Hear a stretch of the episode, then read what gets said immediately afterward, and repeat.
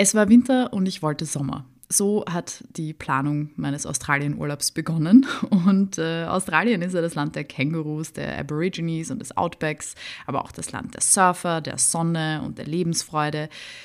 Aber wie wir seit 2019 spätestens wissen, es ist auch das Land der Buschbrände. Ich habe im Winter 2019-2020 meine erste über 40-stündige Reise nach Australien angetreten, um Down Under, wie es dort übrigens niemand nennt, kennenzulernen. Und um ehrlich zu sein, mehr als Sommer, im Gegensatz zum ekelhaft nassen Winter in Österreich, habe ich mir gar nicht erwartet. Aber nach vier Wochen auf diesem ganz speziellen Kontinent bin ich zurückgekehrt mit dem Wunsch nach mehr. Nächstes Jahr geht es genau deshalb wieder dorthin. In dieser Folge werde ich erzählen, wie wir unsere erste Australienreise geplant haben, welche Route sich gerade für die ersten Berührungen mit dem Land eignet und was ich im Nachhinein gesehen vielleicht anders gemacht hätte. Hallo und herzlich willkommen zu Schrittweise Weltreise, dem Podcast, der dich in nur 30 Minuten fit für dein nächstes Reiseziel macht.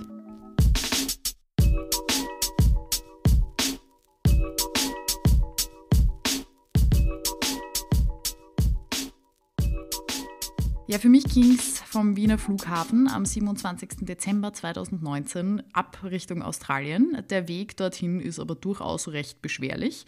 Gebucht haben wir wie immer auf eigene Faust. Es gibt verschiedene Flugrouten, direkt von Österreich geht aber keine. Das heißt, man kann sich das schon mal gleich abschminken, egal wie viel Geld man in die Hand nimmt. Man kommt nicht mit einem Direktflug von Österreich nach Australien.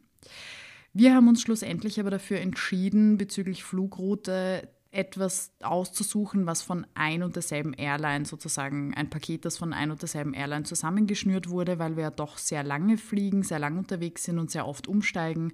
Und wir wollten da einfach nicht das Risiko eingehen, dass wir uns selbst die Flüge zusammenstoppeln und dann, ich weiß nicht, hat die Austrian Airlines Verspätung und die Qantas wartet aber dann nicht auf uns zum Beispiel und dann hätten wir das vielleicht selber irgendwie zahlen müssen. Also haben wir uns für eine Flugroute mit der Air France entschieden. Hin ging es von Wien nach Paris, das war ein bisschen umständlich natürlich, weil es gegen die Richtung ist, von Paris dann nach Shanghai und von dort weiter nach Sydney. Wir waren insgesamt mehr als 40 Stunden unterwegs, wobei ich dabei sagen muss, dass das so ein bisschen unsere eigene Schuld war, weil wir bewusst einen Flug gewählt haben von Wien nach Paris, der zum Mittag in Paris ankommt und wir dann erst am Abend von Paris nach Shanghai weiterfliegen, weil wir uns dachten, es wäre doch nett, wenn wir auch gleich noch einen Tag in Paris verbringen können. Ähm, es war auch prinzipiell nett, Allerdings hätten wir uns das auch sparen können und damit acht Stunden einsparen können in der Gesamtreisezeit. Ja, von Shanghai sind wir dann, wie gesagt, nach Sydney und äh, mehr als 40 Stunden waren wir eben unterwegs. Wir sind dann völlig gejetlaggt ähm, in Australien angekommen. Wer übrigens Infos zu den Einreisebestimmungen und andere interessante Facts und Tipps zu Australien und gerade dem ersten Australienaufenthalt möchte, der äh, muss sich noch ein bisschen gedulden, aber äh, nach der Australien-Routen-Folge, also die werde ich in zwei Teile teilen. Diese Episode ist so der erste Teil der Route, die nächste Episode ist der zweite Teil der Route und danach gibt es dann nochmal so eine Zusammenfassung der Hard Facts, ähm, wo es um die doch recht rigiden Einreisebestimmungen für Australien geht, ähm, wo es um Tipps und Tricks so geht, wie man am besten durchs Land kommt, ähm, was man bedenken muss und so weiter. Zurück zur Ankunft in Sydney. Wir haben uns ja gedacht, Sydney, da muss man ja fast anfangen. Und so war es auch, denn Sydney ist wirklich eine pulsierende Metropole, die richtig viel zu bieten hat. Mehr dazu erzähle ich aber später. Denn anstatt dass wir uns gleich ins Stadtleben geworfen haben, haben wir einfach nur eine Nacht in der Nähe vom Flughafen unseren Jetlag ausgeschlafen. Und das war auch wirklich notwendig. Wir haben ähm, im Vergleich zur österreichischen Winterzeit sozusagen zehn Stunden Zeitverschiebung gehabt. Die Australier sind uns quasi zehn Stunden voraus. Und äh, ja, also Schlaf war ganz, ganz oben auf unserer To-Do-Liste und wir waren sehr froh, dass wir uns so entschieden haben. Wir haben auch bewusst ein Hotel in der Nähe des Flughafens genommen. Ähm, da kann ich jetzt empfehlen, nachdem ich dort war und das für gut befunden habe, das Citadines Connect Hotel ähm, ist theoretisch zu Fuß vom Flughafen zu erreichen. Angenehmer ist es aber natürlich mit einem Taxi oder Uber. Da fährt man fünf Minuten und das Hotel ist super nett, hat eine Dachterrasse und im Dachgeschoss auch eine tolle Bar mit Restaurant. Die Leute sind mega nett und es ist ein richtig cooler Ort, um einfach mal anzukommen, den Jetlag auszuschlafen und vielleicht einen Burger zu essen und einen Gin Tonic zu trinken. Ja, nachdem wir uns ausgeschlafen haben, sind wir dann gleich am nächsten Tag schnurstracks zum Campervan-Vermieter gefahren, um uns unseren Van abzuholen, den wir vorher schon reserviert hatten. Es standen uns also dann drei Wochen Abenteuer im Wohnmobil bzw. im Campervan bevor und das war auch für mich eine absolute Neuheit, weil ich vorher noch nie in einem Campervan Urlaub gemacht hatte. Warum haben wir uns überhaupt für den Campervan entschieden? Da gibt es mehrere Gründe. Ich glaube, ganz vordergründig muss man mal sagen, Australien ist sehr teuer. Ähm, angefangen vom Apfel im Supermarkt bis hin zu Hotels, Restaurants und auch Mietwagen. Also haben wir uns gedacht, okay, warum suchen wir uns nichts, was quasi so ein All-in-One-Package ist? Denn mit einem Campervan hast du ja schließlich deine Unterkunft, dein Fortbewegungsmittel und auch in Wirklichkeit so ein bisschen dein Restaurant dabei, weil du hast ja eine eigene Küche und einen Kühlschrank. Das heißt, du kannst dir selbst Essen machen, was noch immer billiger ist, als jeden Tag für drei drei Mahlzeiten irgendwo in ein Restaurant zu gehen. Und was natürlich auch ein Grund war, ähm, ein sehr großer Grund, Australien ist riesig und ähm, mit dem Campervan konnten wir flexibel sein. Das heißt, wir konnten durchs Land fahren, so wie wir wollten. Wo es uns gefallen hat, sind wir geblieben. Wo es uns eben doch nicht so gefallen hat, sind wir weitergefahren. Und das hat sich auch im Nachhinein genau als das Richtige herausgestellt. Das heißt, wenn ihr auch lieber flexibel sein wollt, dann kann ich euch den Campervan absolut ans Herz legen. Ähm, Australien ist sehr Campervan-freundlich. Es gibt super viele Campingplätze, es gibt super viele Dumping Stations und, und einfach super Infrastruktur, gerade wenn man ähm, mit Wohnmobil oder Campervan unterwegs ist. Gut, was ist jetzt aber mit unserer Route? Ähm, entgegen der klassischen Touristenroute hat uns unsere Route erstmal ins Land hineingeführt. Die klassische Touristenroute führt ja entweder Richtung Norden oder Richtung Süden, aber immer der Küste entlang von Sydney aus. Und äh, das ist auch sicher wunderschön. Wir hatten aber diese Möglichkeit nicht oder nur beschränkt, weil ja zu der Zeit, wo wir dort waren, die Buschbrände wirklich ein Ausmaß angenommen haben, dass die Bevölkerung dort wirklich erstarren hat lassen vor Schock. Entsprechend haben wir uns entschieden, diese Gegenden zu meiden. Ähm, es war uns einfach zu gefährlich und wir sind dann mit dem Campervan ins Outback gefahren. Also das hat konkret geheißen, wir sind erstmal Richtung Südwesten über den Snowy Mountain Highway von Sydney aus nach Tymmet gefahren. Tymmet ist eine nette Kleinstadt an einem Fluss gelegen. Das ist noch nicht so richtig das Outback, da ist es auch noch sehr grün und da sind auch noch sehr viele Menschen. Allerdings war es einfach mal sehr nett, um aus der Großstadt Sydney rauszukommen. Man fährt so vier bis fünf Stunden, wenn man das gemütlich macht von Sydney aus nach Tymmet. Ähm, es gibt dort zwei super große Campingplätze, die sehr schön gelegen sind am Fluss. Und ja, das hat uns einfach die Gelegenheit gegeben, mal unseren Campervan auch ein bisschen kennenzulernen, so ein bisschen uns einzugrooven, wie ist das so, da drin zu kochen, ähm, wie leert man die Chemietoilette aus und solche Dinge. Also all die schönen Dinge haben wir in Timid gemacht. Ist aber sehr empfehlenswert, einfach erstmal so für die erste Nacht, um aus Sydney rauszukommen. Dann sind wir weitergefahren über einen, einen kleinen Ort, Balronald, den ich jetzt gar nicht groß empfehlen oder auch nicht empfehlen möchte. Das ist ein relativ unaufregender Ort, wo man sich auch nicht besonders viel anschauen kann. Das ist dann wirklich im Outback. Ähm, es ist eine klassische Planstadt sozusagen, die entstanden ist, um quasi die Versorgungsroute ins Outback zu sichern. Und äh, wir hatten einfach dort eine sehr nette Zeit, weil es war Silvester und wir wollten bewusst Silvester nicht in der Stadt verbringen. Und ja, dann kam dieser kleine Ort auf der Map. Und dann haben wir uns gedacht, äh, okay, wir fahren dorthin, weil die haben einen gratis Parkplatz, wo man campen darf. Und direkt daneben ist auch ein gratis Freibad, wo wir duschen gehen können und auch schwimmen natürlich. Und das haben wir dann gemacht und es war super nett an und für sich, weil wir mit ganz vielen Leuten ins Gespräch gekommen sind, weil wie sich herausgestellt hat, war direkt neben diesem Parkplatz auch ähm, ein Sportplatz, wo das jährliche Silvesterfest dann statt, stattgefunden hat. Und uns haben dann auch Leute, die gegenüber von diesem Parkplatz gewohnt haben, die haben gerade mit Freunden und Familie so Silvester in der Einfahrt sozusagen verbracht und sind dort in ihrer Einfahrt auf so Campingstühlen gesessen und haben Bier getrunken. Und die haben uns gleich mal eingeladen und das war voll nett. Also wir haben äh, wirklich Locals kennengelernt und haben die Chance gehabt, direkt am Anfang von unserem Trip eigentlich gleich mal so ein bisschen ja, ähm, Leute von dort kennenzulernen. Und äh, das, war, das war richtig nett. Allerdings muss ich auch dazu sagen, das war Silvester und da war viel los für die Verhältnisse in dieser kleinen Stadt. Das heißt, jeder, der jetzt nicht äh, zu Silvester dort ist, wird wahrscheinlich auch nicht eingeladen einfach so oder da wird dann auch natürlich keine Party am Sportplatz stattfinden. Das heißt, Paul Ronald, da hatten wir einfach Glück. War aber sehr gemütlich zum Übernachten auf diesem Gratis-Parkplatz mit Freibad daneben. Äh, Im Prinzip haben wir einfach nur was gesucht, wo wir übernachten können, um dann weiter nach Broken Hill zu fahren. Broken Hill war so die erste Stadt, die so richtig im Outback für uns gelegen ist. Und es ist eine klassische Mining Town, eine Planstadt, die für die Arbeiter in der Silbermine ähm, Anfang des 20. Jahrhunderts ungefähr so richtig entstanden ist. An sich ist die Stadt nicht besonders aufregend. Also wir haben uns am ersten Tag ein bisschen gewundert. Also es ist fast überhaupt nichts los auf den Straßen, alle Geschäfte haben zu. Man muss aber auch dazu sagen, es war der 1. Januar. Prinzipiell, ansonsten gibt es aber auch nicht besonders viel in Broken Hill zu sehen. Aber am zweiten Tag sind wir drauf gekommen, dass es eine Sache gibt, weshalb es sich auf jeden Fall auszahlt, nach Broken Hill zu fahren. Und zwar, man kann einen großartigen Ausflug ins völlig unberührte Outback machen und dort mit vielen freundlichen Kangaroos auf einem ruhigen, naturbelassenen Campingplatz unter einem faszinierenden Sternenhimmel übernachten und ja, einfach mal ankommen im Outback, würde ich sagen.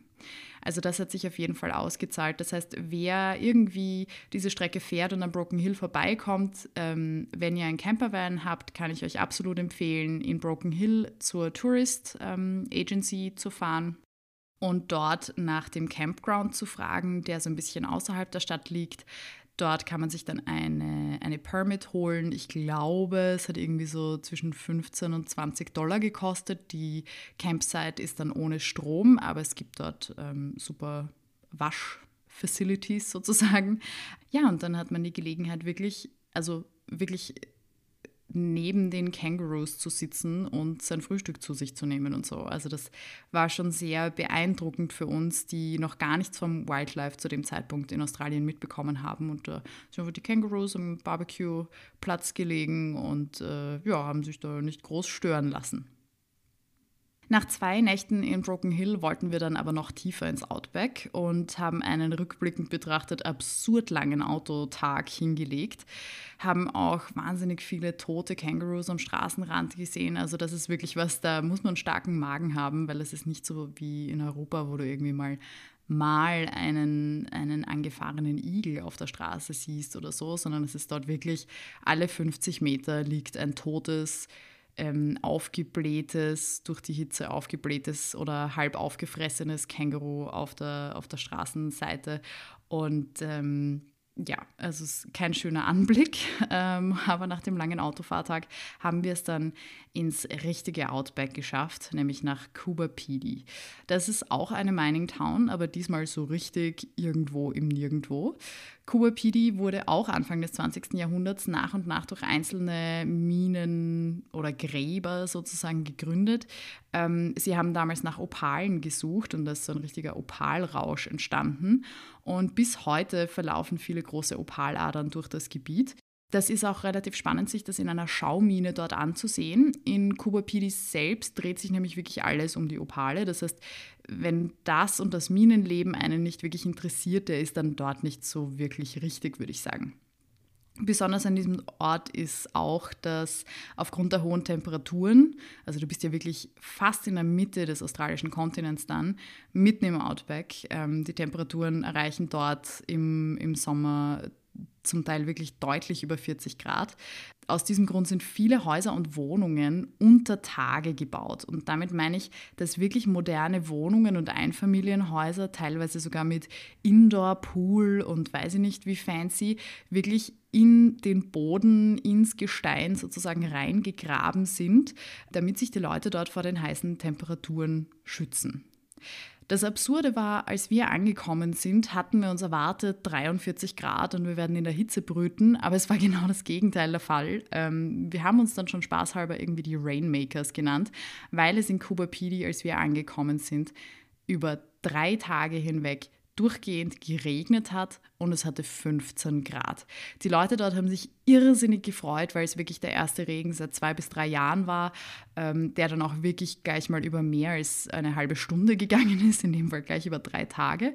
Ähm, ja, für uns war es ein bisschen absurd, weil wir uns eigentlich so richtig Wüstenleben erwartet hatten. Ähm, aber ja, die Leute haben sich gefreut, also haben wir uns mit ihnen gefreut, weil Australien ist wirklich trocken genug, da braucht man sich nicht aufzuregen, wenn es mal regnet. Man kann übrigens auch in solchen Untertage-Wohnungen sozusagen übernachten.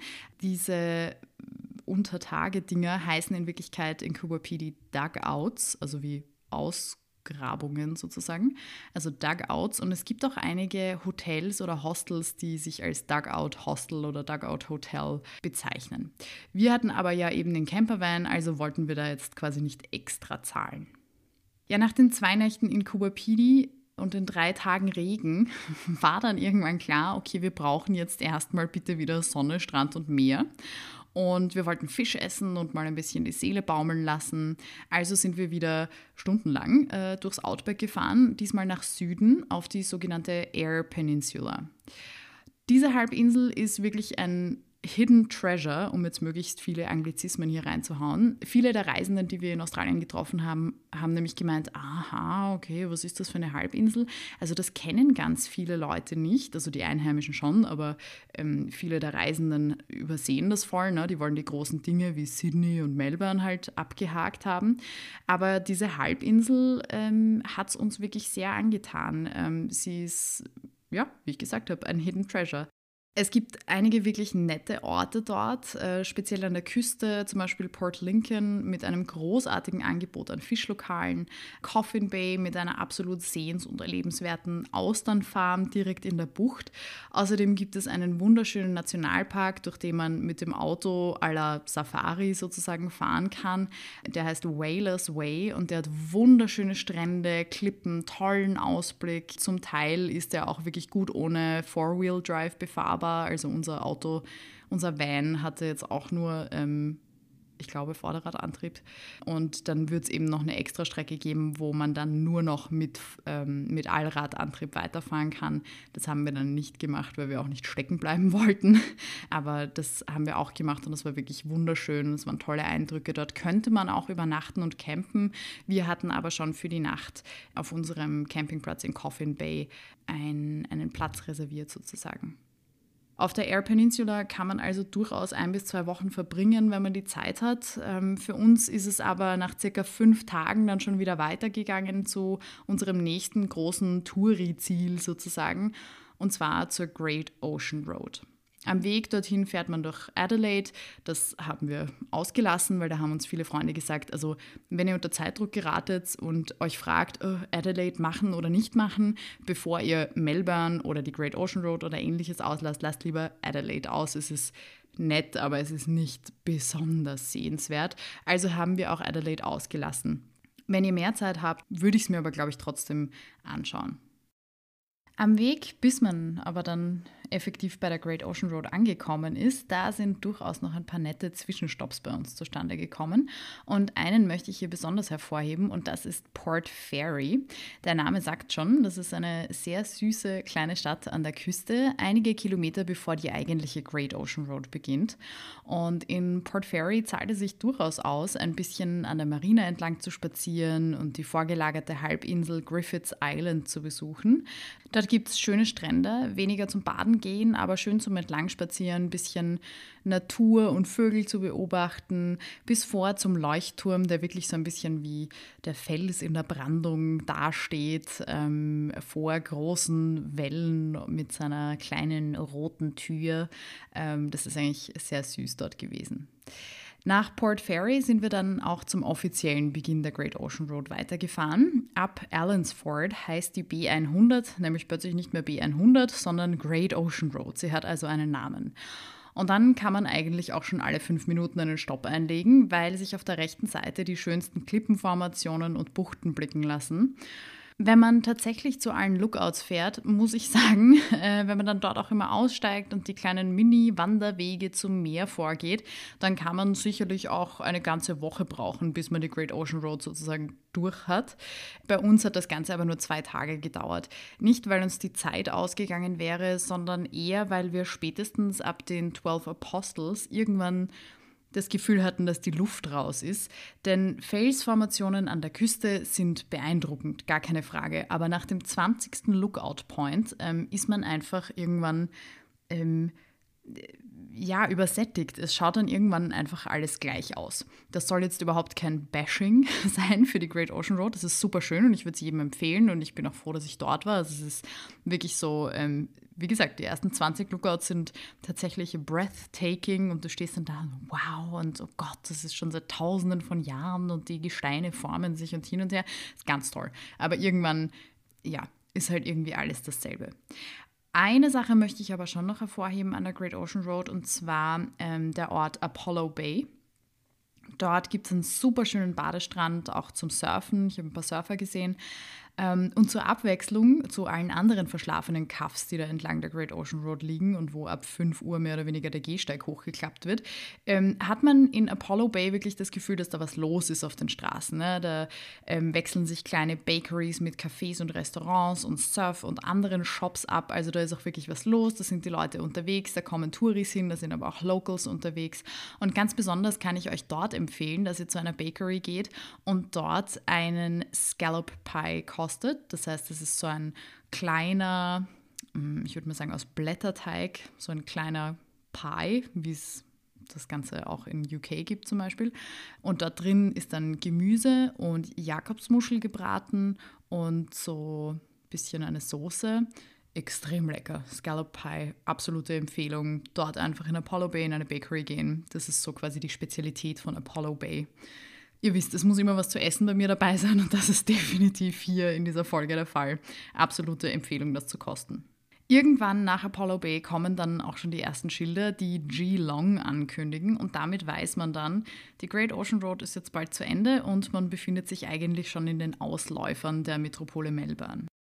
Damit beende ich aber jetzt diese Episode, denn für Queenscliff, für Melbourne, für Wyangala und für Sydney selber, wo wir eine ganze Woche verbracht haben, da brauche ich definitiv eine eigene Folge, denn da gibt es wirklich viel zu erzählen. Wie uns zum Beispiel die Buschbrände in der Großstadt plötzlich zum Verhängnis geworden sind und wie der Bondi Beach in Sydney eigentlich wirklich ist, wenn man dort schwimmen gehen möchte.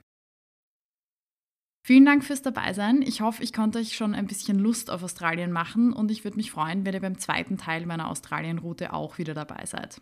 In der Zwischenzeit könnt ihr mir aber liebend gerne bei Instagram folgen unter schrittweise.weltreise. Dort gibt es nämlich ab jetzt auch die Fotos und Stories aus dem Outback, aus der Air Peninsula, also Port Lincoln und Coffin Bay, wie wir dort Austern gegessen haben und so weiter. Und natürlich auch von der Great Ocean Road und den 12 Apostles. Ähm, das heißt, da könnt ihr gerne vorbeischauen und mir folgen und mir auch gerne mal ein Feedback hinterlassen. Ich würde mich freuen. Und damit sage ich danke für die Aufmerksamkeit und bis zum nächsten Mal. Ciao!